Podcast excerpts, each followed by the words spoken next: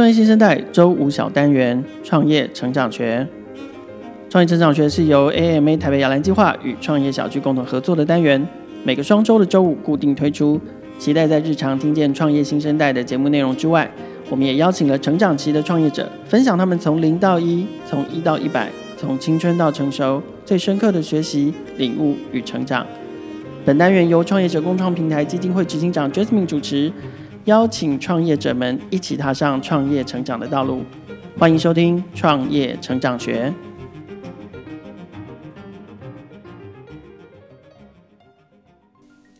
大家好，我是 MA 的 Jasmine，不好意思，主持人今天有一点鼻音，所以待会如果有一直很塞呃鼻塞的声音的话，请大家见谅。好，我们的人的一生当中，我想可能现场的听众朋友应该不少是工作者，那我们大概。一生花很长的时间在工作这件事情上面，那工作上面，呃，其实最重要的一个环节是你如何找到一份好的工作。这几年，其实台湾在寻求，在帮这个职场的工作，呃，工作者找工作的这样的平台，坦白说越来越多了。那你要怎么样走出自己的特色？然后让大家接受你，同时你又能够实现自己的理想，我相信非常不容易。今天来跟我聊天的是，我想今天的这个二十五分钟的节目内容里头，应该会一直不断的听到笑声，因为他的笑声也算是夸张的一位。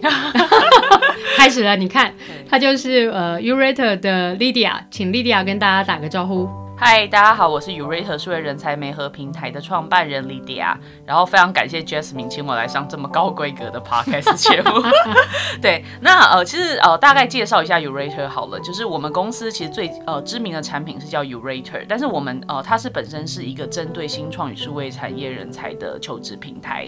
然后它是我在大概二零一五年的时候回来台湾，然后加入 Alpha Camp，在 Alpha Camp 这个新创育成学校里面打造的产品。那我们公司实际上设立是二零一六年开始，然后一直在做这个新创产业的人才媒合，还有辅导新创呃企业去做人才招募的部分。那当然的话，我们这几年的话，其实呃我们的 business 的 scope 也一直延伸。那我们现在也延伸到做所谓的招募管理工具，那它是一种 HR SaaS 的服务。那我们现在比较定义我们自己是做呃 HR 领域的创新的呃新创公司。嗯，好，那我也置入一下。事实上，呃，AMA 台北摇篮计划，还有就是我们的创业者共创平台基金会的人才，呃，事实上过去一年来，我都是在 Urate 的平台上面。呃，开始去找的，然后同时我也成功的从这个平台上面 hire 了三个优秀的人才加入我们的团队。好，这样应该有帮你打到广告吧？有有，非常感谢 Jasmine。好，要付我广告费。好，我每一集都趁着在录 podcast 的时候，在想要收取一点业外收入赚广告费。嗯、好，Lydia，我们先来聊一个问题，这是我对你的好奇，因为 Lydia 常常在跟我们的这个同学，他是我们 AMA 台北摇篮计划九期的创业家。那呃，每一次出席率很高，但是莉迪亚常常喜欢用一个字形容她自己，然后那个字呃，其实还是个拼要用呃注音符号拼出来的一个字。她会说：“像我这么锵，我是一个很锵的人。”请问一下，“锵”是什么意思呢？其实我这个字我也是从我们呃家的比较年轻的团队成员身上面呃学到。他说 “Ken” 好像就是比较不正经，然后比较随性一点的这样子的个性。嗯，那会强调这件事情，其实是因为其实我觉得呃新创在创业的路上其实都很辛苦。那我们尽量去呃经营比较轻松的团队氛围。然后我自己对我自己呃作为一个创业者的呃期许是，我希望大家可以看到目标啊，或或者是哦、呃、这个创业的 journey 到最后的这个目标点在哪里之外，我们在呃这个过程之中也可以去 enjoy the journey，这样子就希望每一天都可以过得很开心。所以，锵是一个过程，还是锵是一个目标？锵是一个态度，锵是一个态度。对对对。但其实现在还蛮多新创公司，例如说他在 Yourator 上面写呃招募文章，然后介绍他的团队文化的时候，他会也会强调锵这个字。对，就是 why so serious，对不对？就是对。对好，那所以这个莉迪亚的个人特质，事实上也用在她的公司上面，这样子。好，我们回来谈一下 Yourator。当然，我知道你刚才提到的，说是因为加入 Alpha Camp 这个过程，其实呃对你的创业有一些养成。那我想要聊的是说，呃，你怎么设定这个题目的？我的意思是说，你设定的题目是做 Yourator，Yourator 是帮大家去做人才的这个媒合，特别是你还特别想的是数位产业的人才，你是怎么开始找到定位的？怎么做这件事情的？谈一下这个过程。OK，呃，这就要先讲一下我的背景，因为其实我在二零一五年回来台湾之前，在那之前我都是在日本的网络公司服务。然后日本的网络公司其实非常的重视人才育成。你想想看，我们常常会听到说，哎，大家对日本企业的印象就是它有个终身雇佣制这样子的，呃、最好三十年在那退休啊。对，就是你大学毕业，然后可能不止三十年，搞不好四十年的时间都都待在一个公司里面。但是其实终身雇佣制这个东西到了现代其实是有一点瓦解的，但是因为他们有一个。你觉得不可能吗？不可能瓦解，不是不是不可能瓦解，我觉得不可能三十年呢。哦，对，我的我的 team member 现在愿意在我的组织里头工作三年，我已经谢天谢地了。哦，对对对，台湾或者是其他，甚至是你越往东南亚国家走，其实换工作的频率或对于换工作这件事的接受度，它是比较高的。嗯，但其实，在日本来说，虽然它的我们都说终身雇佣制崩坏，但是其实每一个人在在一份工作里面时间都还是会相对的比较长。对，然后那。每一个人哦、呃，他们的企业在做人才招募的前提，会是说你会在这公司待很久，所以他们前期会做非常多的时间做人才培育，嗯，然后他会帮呃，就是进来的同仁去做很多的 career planning，然后非常的在意去如何去呃经营组织文化，然后晋升制度，类似像这样子，就是所谓他们在人力资源体系这一块发展的非常完整，嗯，然后公司也大部分都非常的重视 HR 方式，像我们公司以前 HR 还有 BCG 出来，他以前可能是做 management consulting 的，然后他到公司里面去做人资。从人呃人资的角度，从人人资这个方群的角度，去推动企业的成长。他他期他期待用的是什么能力或什么特质？他认为这样可以从呃从 BCG 挖过来的人，他希望他发挥什么特质？其实不一定是 BCG，我刚刚讲的其实就是呃全班的这种呃所谓的管理顾问公司。那其实因为日本很重视 HR 这个方面，所以他们其实过往在做管理顾问公司的角度上面的时候，他们也会去接企业这个做，比如说组组织重构啊，呃、或者 re 呃企业文化 reorg 的 reorg 的这种 project，所以他们是其实是有这样子的 domain know-how。那他决定哎从这个呃顾问公司呃出来，然后进到所谓的 client site 的时候，其实他们是有能力去从人资这个方向去。所以回到这个问题。是呃，这个历程让你想到，就是说，如果如果你回到台北，你设立一个公司，你也希望能够解决企业在。人才这个取得或者是叫做培养的过程当中去解决这个问题，所以做 Yourator。其实那个时候我其实我就是因为呃过往在日本的日商，然后有这样子对人力资源的概念是比较呃觉得好像很是很严谨的，然后结果进来回来台湾之后，就是其实我那个时候有接触一些公司，我觉得大家对于这观念这方面的观念都还是非常的薄弱，还不够。对，然后那个时候我在五年前我创业之前，那个时候呃其实台湾已经有很多就是在那。那边很 established 的十几年的求职网站平台，嗯、但是台湾在所谓人力资源领域的创新，呃，跟求职领域的求职服务的创新，他们大概有个十几年的 gap。对。然后那时候去接触一些公司，感觉哎、欸，其实他们好像对于人才招募的想法也都比较没有跟国际接轨，嗯、所以我那时候的想法很单纯，就是我要不要来呃做一个网站，然后哎，例如说呃。让企业来刊登职缺，那我对我来说，我就是找到一个跟企业的节点，然后我可以去推动一些呃人力资源的 idea 到这些企业里面。那追追问一个细节，为什么是数位产业的人才呢？对，因为其实因为我过往都在日本的网络公司，那其实坦白讲，一开始我对于一个网络公司需要怎么样的人才样貌这件事情是比较清楚的。嗯，然后那个时候台湾其实都是呃所谓的综合型的求职平台，你可以像一零四，它上面它三百六十五行的呃三百六十行的职缺都有刊登，那它有点像是 PC Home 的概念。对，然后 PC Home 就是所谓的综合型的电商。嗯，那我们这几年看到求呃垂直型的电商，那其实在国外的话，HR 领域的服务也都是越来往越来越。垂直产业这样子的趋势去发展，有鲜明的产业别。对对，所以我那个时候就我们的定义就是企业数位产业的人才媒合。哎，那时候我也是我刚开始认识迪卡林玉清的时候，他那个时候他们公司也还很小，大概二三十个人。呃，如果你说的是二零一五一六年你开始做的时候，对，他们的公司那时候应该还没有突破三十个人。对，他那时候跟我讲一句话，我非常的印象深刻，直到呃今天为止我都还记得他讲这句话。他就说：“丽迪亚，我们台湾没有网络产业，我们只有几间公司。”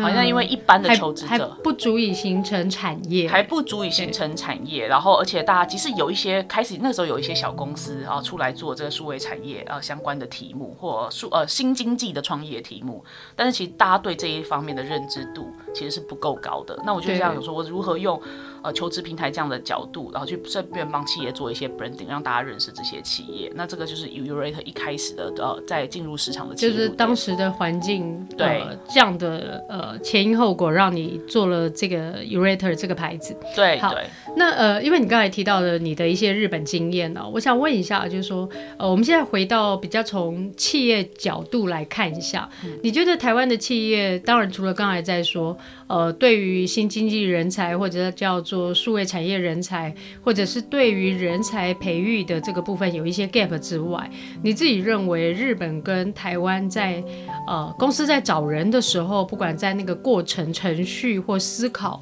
还有没有什么样的差异？或者不一定日本，当然也可以以日本为例，来让大家知道一下，就是说，因为你看到什么差异，所以你希望 Yourator 可以解决这个问题。OK，其实我觉得台湾现在很呃，其实台湾跟日本的这所谓的呃人才呃招募的架构，其实有个非常根本的地方，就是你如果去看呃，其实包括 Yourator 在内，还有很多求职网站，你都会看很多职缺叫什么什么专员，什么什么 specialist 的，但是台日本其实叫所谓的综合职，叫 general generalist model，就是说。嗯呃，尤其是我当初从呃美国研究所毕业，后来进到呃日商之后，其实我那个时候拿到 offer 的时候，我是不知道我进来这个公司会被分配到哪一个部门去做什么 function 的。有点类似先做储备干部吗？也不，他们呃，你你也可以这样讲，但是他们基本上就是在呃教育跟所谓职场的这个 category 上面，基本上是比较是通才思维。好，所以你进一个人进到一个公司里面，他可能一开始把你分到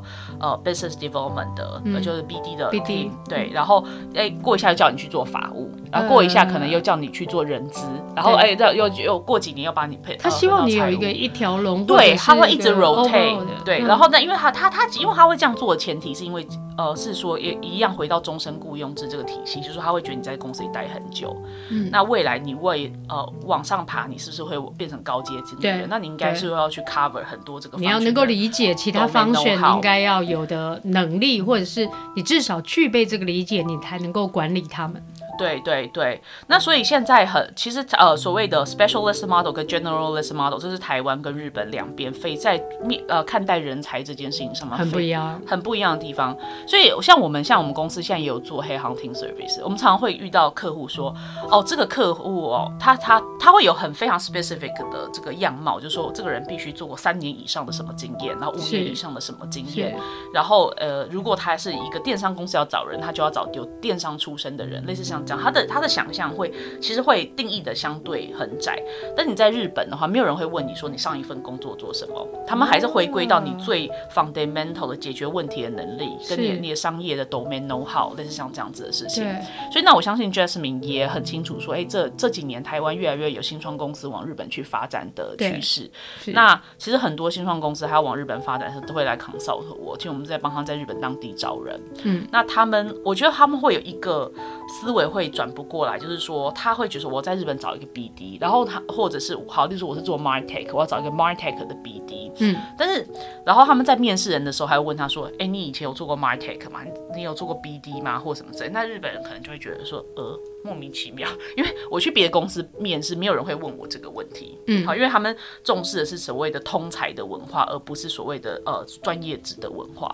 对，那我觉得这个是我们在经营这个就是协助新创公司进入日本市场的时候，我们要反复的去协助企业去了解日本当地的人才文化的部分。了解，对这个呃跨国人才的取得确实是另外一个题目，这个我们或许下半段可以聊一下。但呃，我特别想要聊一下，就是说像现在企业在找人，你觉得台湾，特别是你锁定的这个数位产业新经济里头的这一类公司，嗯、那坦白说，这样的公司的它的规模不一定很大，或者它现在可能都有一些共同的特点，但也表示它可能都面对了共同的挑战或。难题，你觉得以你现在服务的客户在找人这件事情上面，通常碰到什么样的挑战？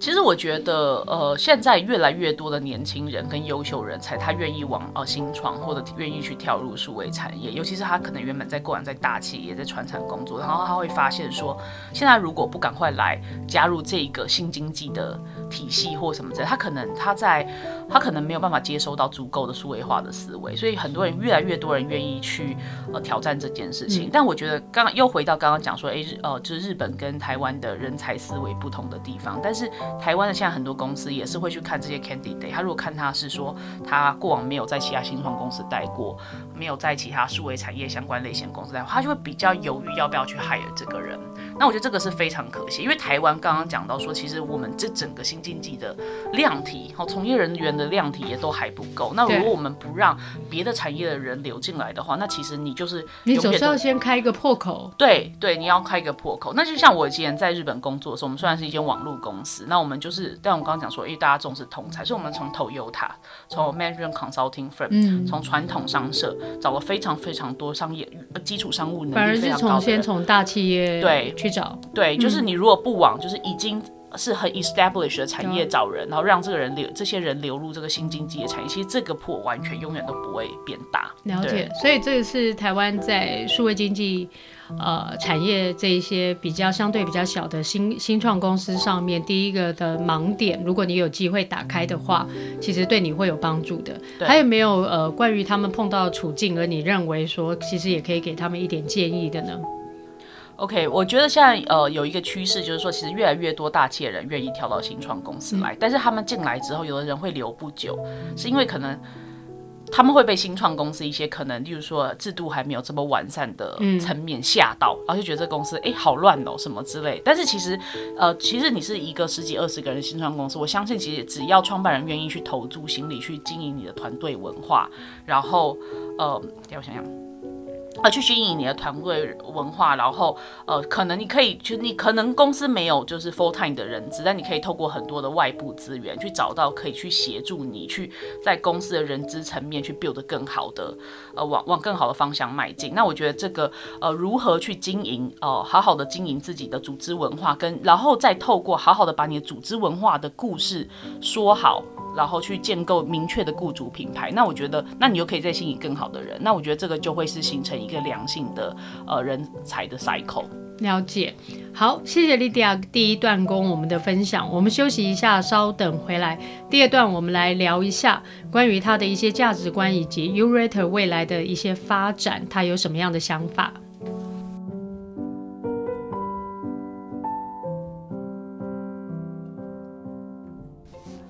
企业进行人才招募时，常常因为多元的招募管道、复杂的招募流程，而使招募负责人眼花缭乱。Yourator 推出云端协作招募管理工具 Teamdoor 解决这项问题。Yourator 能够把不同管道的履历集中管理，并且将每份应征资料以卡片化的形式呈现。只要直觉的拖曳卡片，就能轻松完成电访、面试到录取等一系列的招募流程。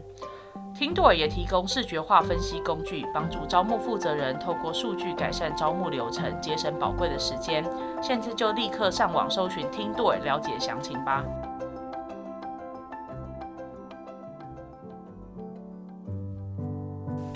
好的，欢迎各位听众朋友回到现场。我们刚才在第一段的时候，Lydia 有分享到，在二零一五年的时候，她曾经加入过 Alpha Camp 这个创业学习学校。那刚好 Alpha Camp 事实上也是 AMA 台北摇篮计划四期的创业家。呃，Lydia 比较一下，就是说 Alpha Camp 跟呃，或许叫做跟 AMA 给你的学习资源，或者是说你在 Alpha Camp 这一段最主要的学习是什么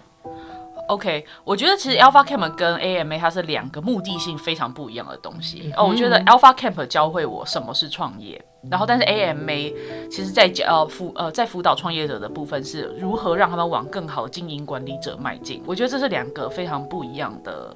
呃方式呃创业家与经营者的的不同对角度对、嗯。那因为我在二零一五年加入 Alpha Camp 的时候，呃，你第几届啊？你是他们第几届的 Alumni？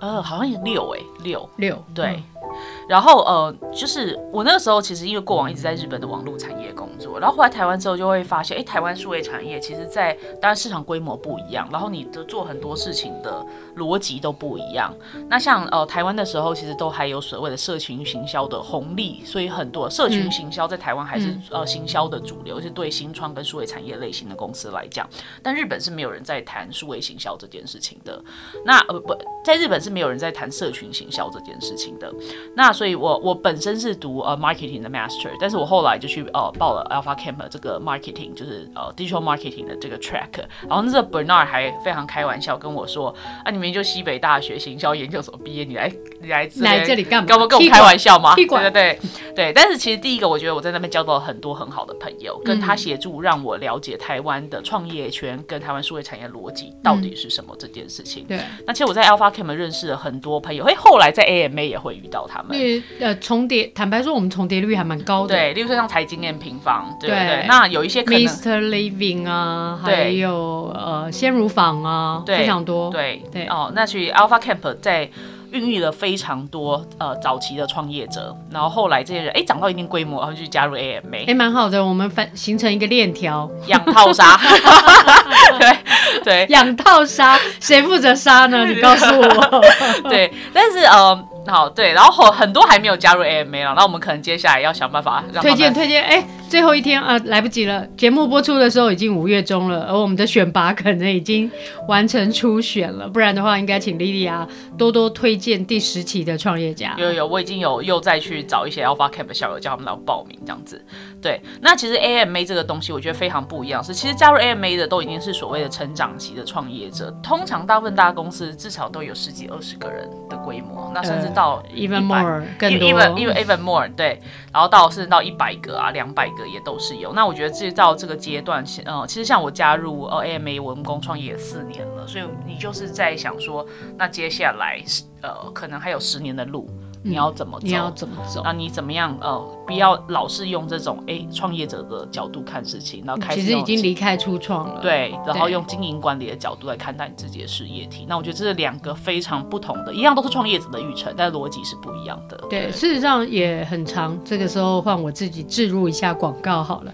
很常有人问我们说，AMA 台北摇篮计划到底？呃，协助的是什么样阶段的人？我们怎么去定义我们选进来的呃创业家呢？事实上，初创期，我想大家都很明白，你可能连产品、技术、服务都还不是那么成熟，你还在打磨这个东西。那接下来你进到市场了，那你要再去市场你的呃 product market fit，你的产品、你的技术、服务有没有被这个市场接受？那这可能是第二段。但到第三段的时候，是你被市场接受了，而你的市场怎么样打开？打大，那这个时候事实上靠的可能是你的 BD，然后甚至于你要开始建立制度管理，因为你从刚才莉迪亚提到，就公司或许十几个人的时候，你还可以撑得过去，但如果一个公司到三十个人到五十个人，我方我相信这恐怕不是一个自己 founder 或者 co-founder 两个人可以面对的，你开始要去经营 one down，你要经营第三层，所以你会需要去设立制度。那事实上，AMA 台北摇篮计划在选的就是这个二到三中间的这一群的这个创业家。嗯，好，那我对莉迪亚还有另外一个观察，就是说我常常在看，就是说不管大家在开班会啊，然后所以就安排了一堆美食，或在外面呃上课的时候，我只要发现莉迪亚的桌前，她的桌上有食物，有点心或者是正餐，呃，莉迪亚总是致。尽全力的，一定把它吃完，消灭它。对对对对，这呃，我相信这不单纯是一个节俭的美德，或者是说不浪费而已。我其实看到一个态度，哎，有一点点小小强迫症的，尽全力的要把他眼前的事情叫做给予解决。这个是你做事的价值观吗？哦，其实是，不过这是两件很不同的事情啊。第一个，我可能那个时候真的是单纯饿，跟 我真的从小家教就是不能浪费食物这件事情啊。因为我我小时候就是小学可能三年级之前家里非常的穷，然后那个时候曾人生有几个 moment 是饿到差点要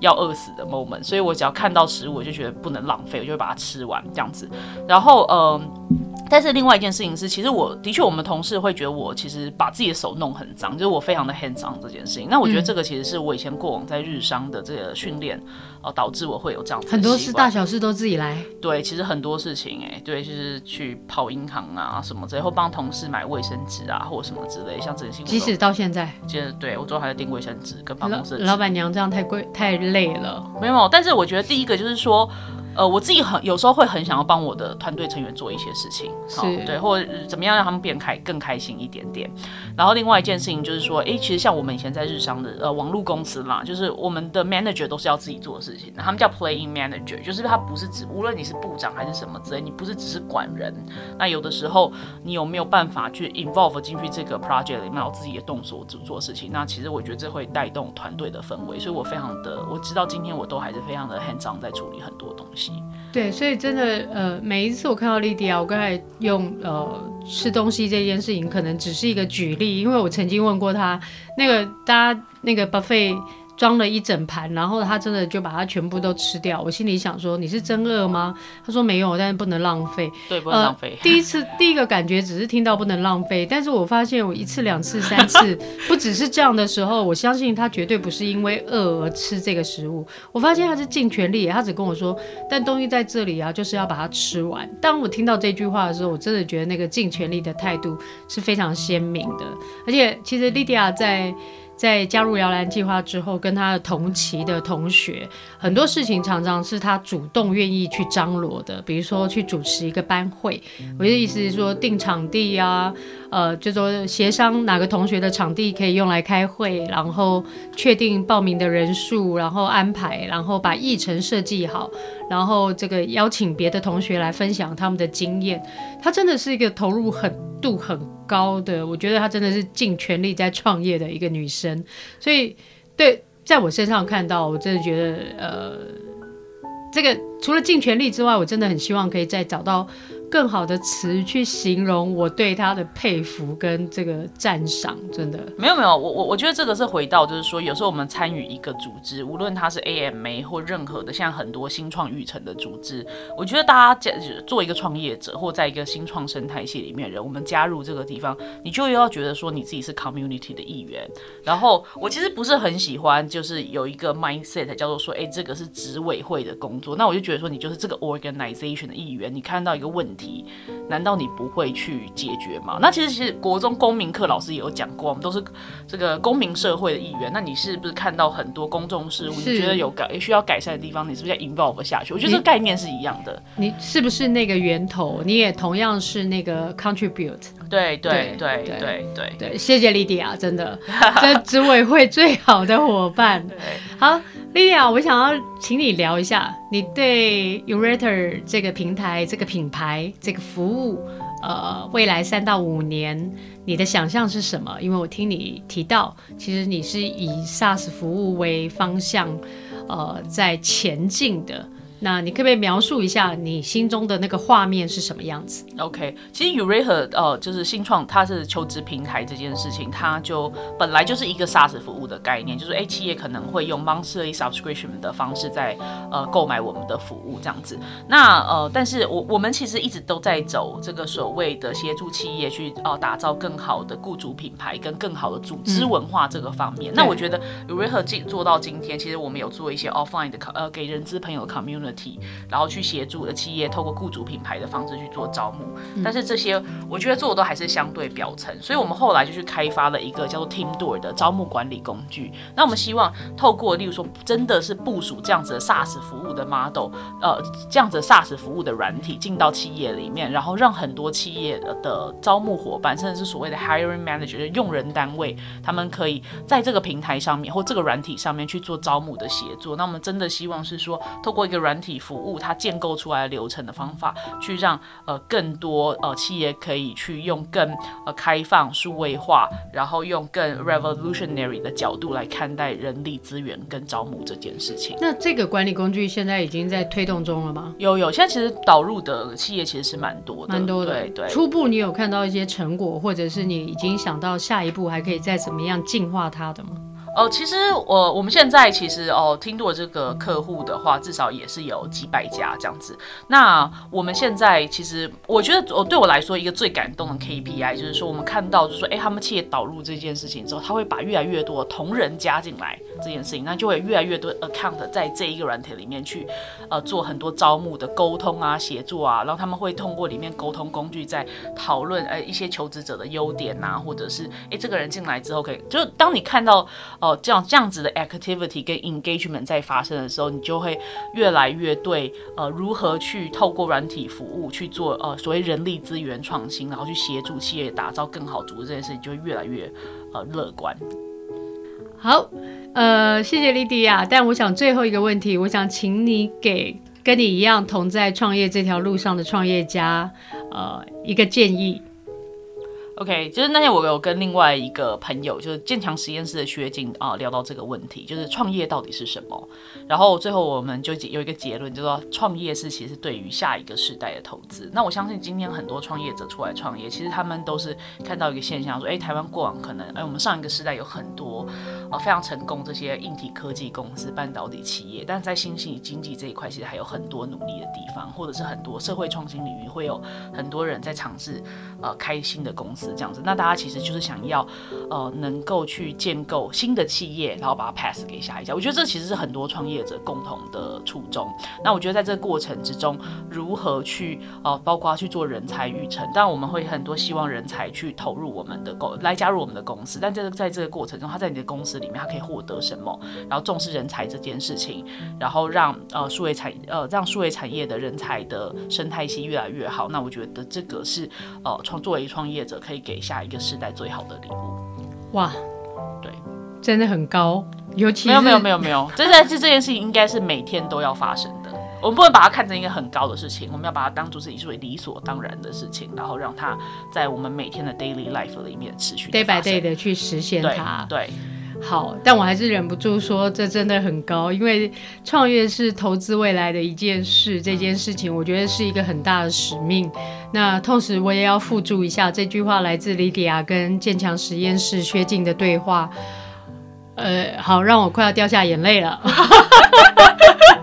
因为平常平常跟他们一起开会，或呃在陪伴他们读书的过程当中，事实上都觉得。天啊，他们都在讲鬼故事。哦，没有，但我跟薛静都很强，所以你可能很难想象我们俩这么强的人，我们会讲这么 serious。会讲出这么有使命感的话，创业是投资未来。哦，我的天哪！对，好，那今天的节目我还是要再一次的谢谢莉迪亚，在今天的他的所有的访谈中，我想可以有二到三点可以跟大家分享跟提醒。第一件事情是你选择的这个创业的产业领域、服务产品。呃，或许跟你过去的呃背景有关，他来自在日本工作的这个经验，然后他来自这个人资的这个产业，那他因此想要回到台湾，能够把台湾的这个缺口，当时可能看到有一些不足，而他去把它补起来。我认为这个是找这个应该是创业里头其中一个很重要的环节，先找到那个切口，找到那个缺口去做这件事。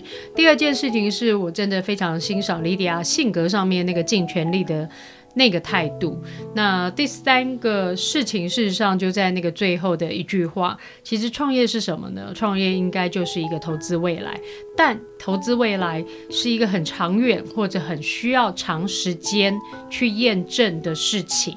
而它需要你 day by day 的去实现，所以真的再一次的谢谢莉迪亚。那今天也谢谢各位听众朋友。如果你喜欢 AMA 跟创业小聚合作的新单元，欢迎你分享给你身边的朋友们，也记得订阅创业新生代，让更多的人认识创业家的精彩故事。我们下次见。